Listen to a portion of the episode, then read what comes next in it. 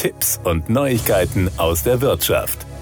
Es gibt zugegebenermaßen angenehmere Themen, aber es ist sinnvoll, sich damit zu beschäftigen, bevor der Fall eintritt. Der Tod eines Familienmitglieds ist immer ein einschneidendes Ereignis, das vor allem die engsten Verwandten emotional stark belastet. Es verwundert nicht, dass viele Angehörige, meist der Ehepartner oder die Kinder, von den nun zwangsläufig anfallenden Formalitäten und Pflichten überfordert sind. Vor allem bei Versicherungsverträgen gibt es aber Fristen, die zwingend eingehalten werden müssen. Die Experten der deutschen Vermögensberatung DVAG erklären deshalb, worauf hier zu achten achten ist. Üblicherweise enden personengebundene Versicherungen mit dem Tod des Versicherten. Dazu zählen Lebens-, Berufsunfähigkeits-, Kranken- und Unfallversicherung. Eine explizite Kündigung ist bei solchen Versicherungen nicht nötig. Allerdings sollten die Versicherungsunternehmen trotzdem informiert werden, um Beitragszahlungen zu stoppen und um etwaige Leistungen ausgezahlt zu bekommen.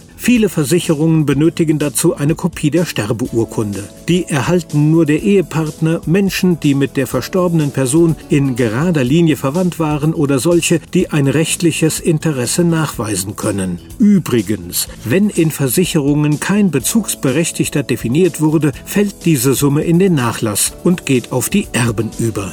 Sachgebundene Versicherungen laufen nach dem Todesfall meistens weiter. Das liegt daran, dass sich der Schutz nicht auf die Person, sondern auf eine Sache bezieht. Bestes Beispiel das Auto. Sofern es nicht mehr benötigt wird, muss es zunächst abgemeldet werden. Erst dann kann die Versicherung gekündigt werden. Ein außerordentliches Kündigungsrecht besteht nicht. Bei der Hausratversicherung endet das Versicherungsverhältnis zwei Monate nach dem Tod, wenn nicht spätestens zu diesem Zeitpunkt ein Erbe die Wohnung in derselben Weise nutzt wie der vorherige Versicherungsnehmer. Bei der Haftpflichtversicherung stellt sich als erstes die Frage, ob es sich um einen Einzelvertrag oder eine Familienversicherung handelt. Ein Vertrag für eine Einzelperson endet mit ihrem Tod. Gezahlte Beiträge werden anteilig zurückerstattet. Dabei ist es wichtig, den Versicherer umgehend über das Ableben zu informieren.